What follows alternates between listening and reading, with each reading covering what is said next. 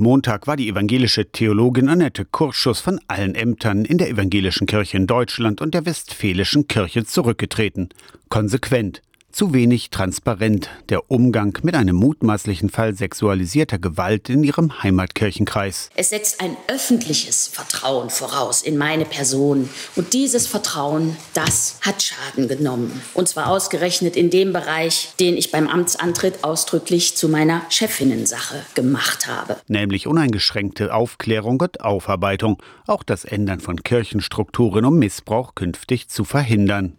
Daran arbeitet auch die EKM, die Evangelische Kirche in Mitteldeutschland, erklärt Dorothee Herford-Rogge von der Ansprechstelle zum Schutz vor sexualisierter Gewalt. Personalakten von Fahrpersonen in unserer Landeskirche, die wurden alle durchgesehen, inwieweit da das Thema vorkommt oder inwieweit Menschen äh, sexualisierte Gewalt ausgeübt haben. Und ja, wir haben solche Akten gefunden. Diese fließen ein in die erste bundesweite Missbrauchsstudie der Evangelischen Kirche. Im Januar wird sie veröffentlicht.